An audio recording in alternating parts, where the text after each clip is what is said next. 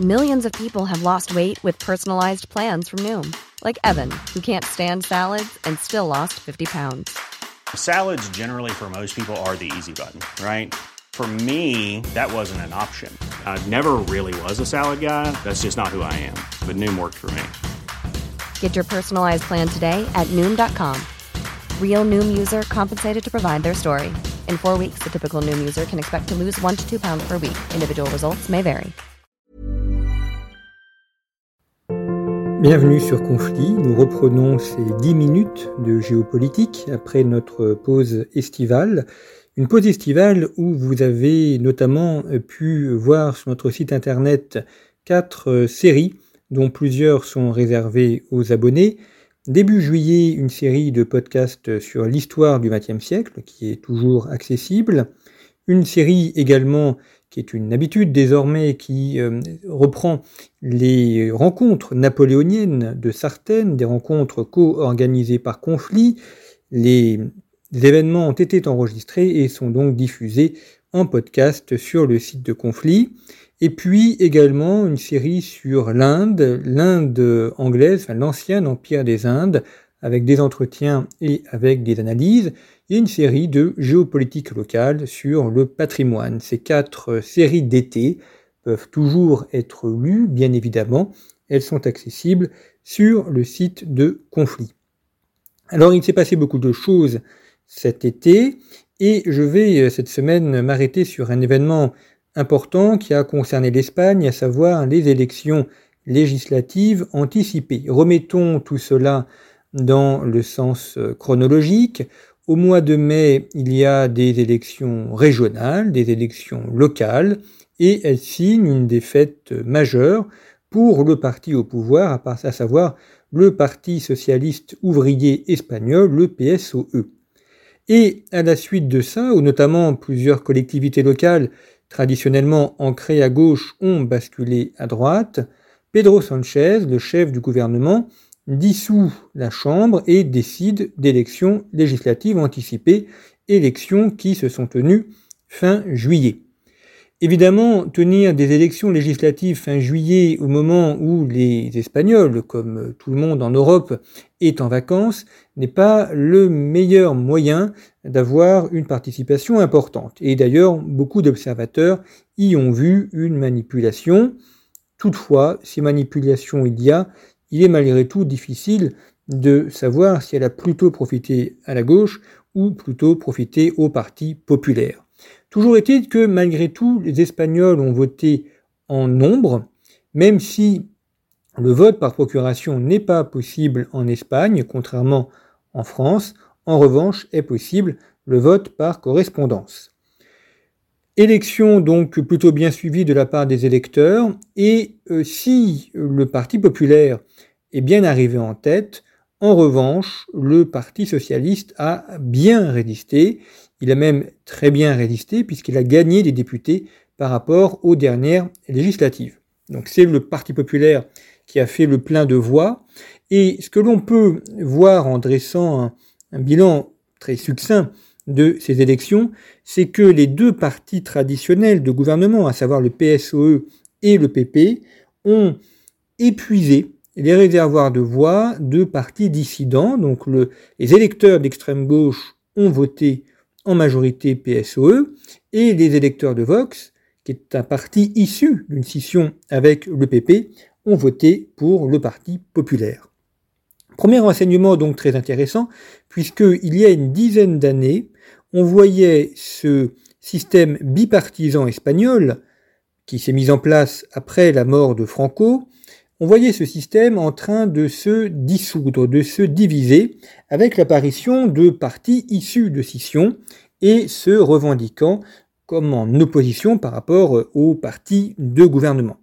On pouvait estimer que ces scissions allaient finir par faire disparaître les partis de gouvernement, comme en France, le Parti socialiste et l'ancien RPR-UMP ont disparu. En tout cas, ne sont plus en mesure d'être au gouvernement.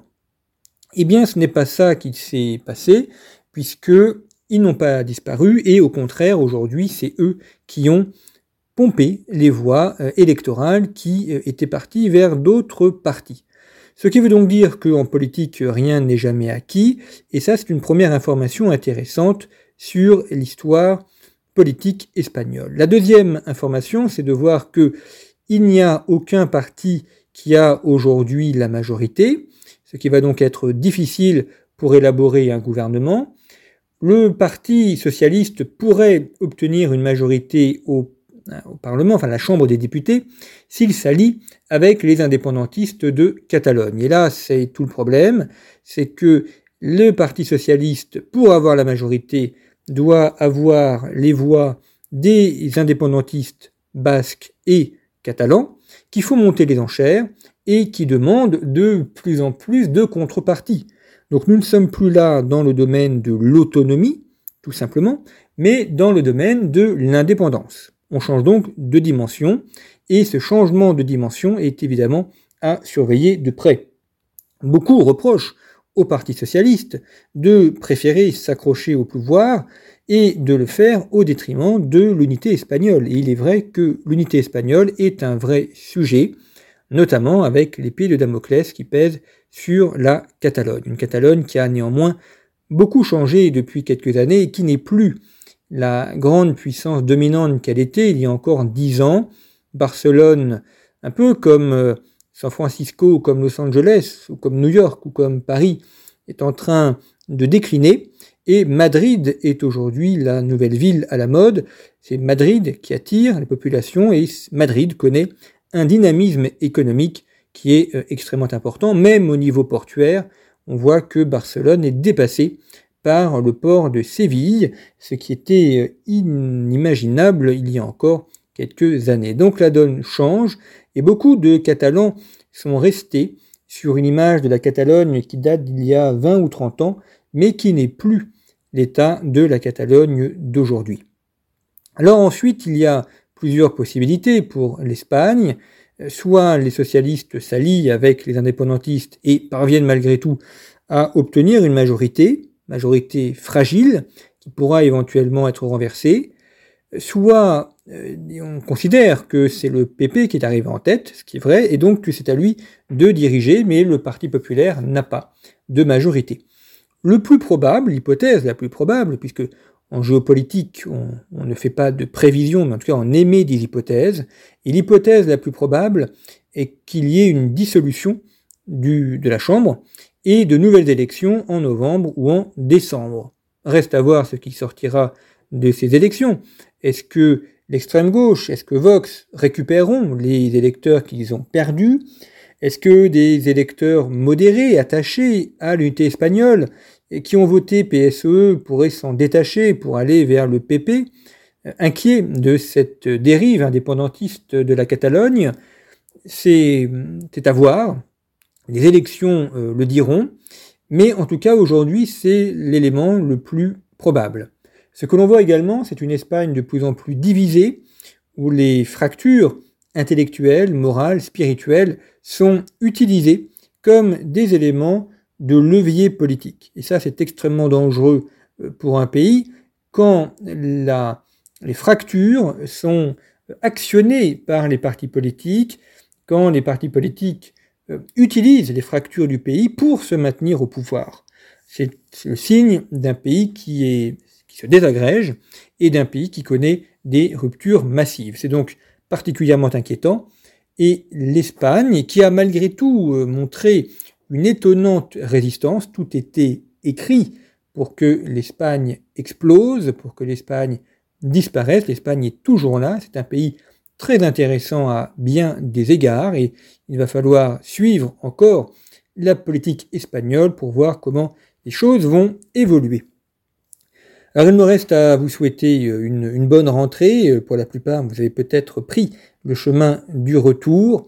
N'hésitez pas à vous abonner à Conflit, vous êtes euh, chaque mois de plus non plus nombreux, les abonnements à Conflit augmentent et je vous en remercie, mais vous savez que Conflit ne vit que par ses lecteurs et que par ses abonnés. Si vous écoutez régulièrement nos émissions et que vous n'êtes pas abonné, eh bien je ne peux que vous encourager à le faire, c'est la meilleure manière de nous soutenir, d'avoir une presse libre qui ne dépend ni des subventions de l'État ni de grands groupes financiers.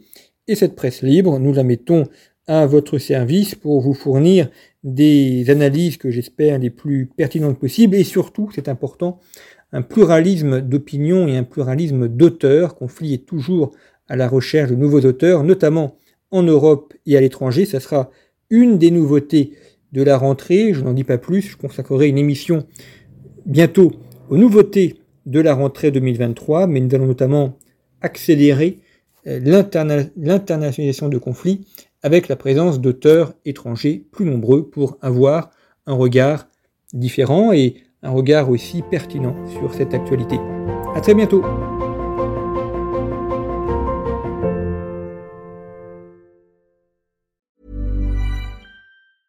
Selling a little or a lot? Shopify helps you do your thing however you cha-ching. Shopify is the global commerce platform that helps you sell at every stage of your business. From the launch your online shop stage to the first real life store stage, all the way to the did we just hit a million orders stage. Shopify is there to help you grow. Shopify helps you turn browsers into buyers with the internet's best converting checkout.